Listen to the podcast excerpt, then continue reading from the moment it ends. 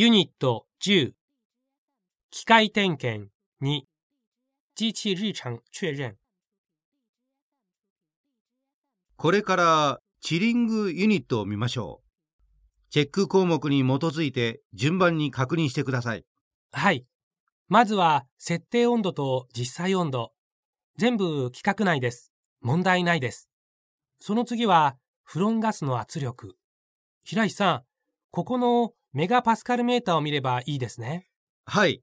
で、張さん。例の圧力はコンプレッサー作動時の圧力ですよ。注意してください。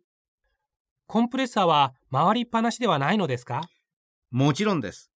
この機械はまるで冷蔵庫のように、水温が高くなるとコンプレッサーが回り出す。水温が下がると自動的に止まる。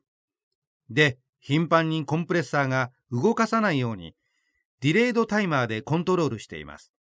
ほら、今の設定は2分間です。ということは、水温が設定の温度になっても、コンプレッサーがすぐ反応せず、2分間してから止まったり回ったりしますね。はい。今動き出しました。圧力を確認して。圧力も範囲内ですね。そして冷却水の温度。機械の後ろにある冷却水の入り口と出口の温度計を確認してください。この前の温度計ではありませんか？ここも温度が表示してありますね。これは機械の設定と実際の水温です。後ろはこの機械を冷却するための冷却水温です。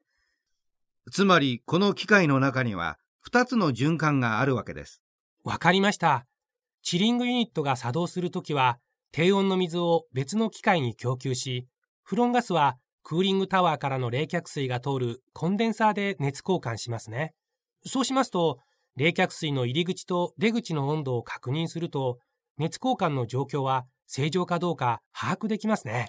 頭いいね、張さん。いいえ、平石先生の素晴らしい授業のおかげでよく理解しましたから。それに、もう一つ質問したいことがあります。はい、どうぞ。万が一、冷却水が止まると、チリングユニットは何か問題ありますか？いい質問ですね。そうすると熱交換ができなくなりますよ。張さんはどう思いますか？フロンガスの温度はどんどん高くなります。そう。と同時に圧力も高くなる。安全圧力を超えると機械が止まる。そうしますと、先ほど確認したクーリングタワーと循環ポンプの調子がおかしくなると、ここにも影響を与えますね。その通りです。張さん。いろいろな機械を確認しましたね。感想は？やはり細かいところに注意しなければなりませんね。例えば、メーターの圧力、潤滑部分のグリス、配電盤のホコリ、極端に言うと、水の中のサビもゴミも。よく気づきましたね。張さん。それでは午前中はここまで。午後は残りの電気室とエアーコンプレッサーをやりましょう。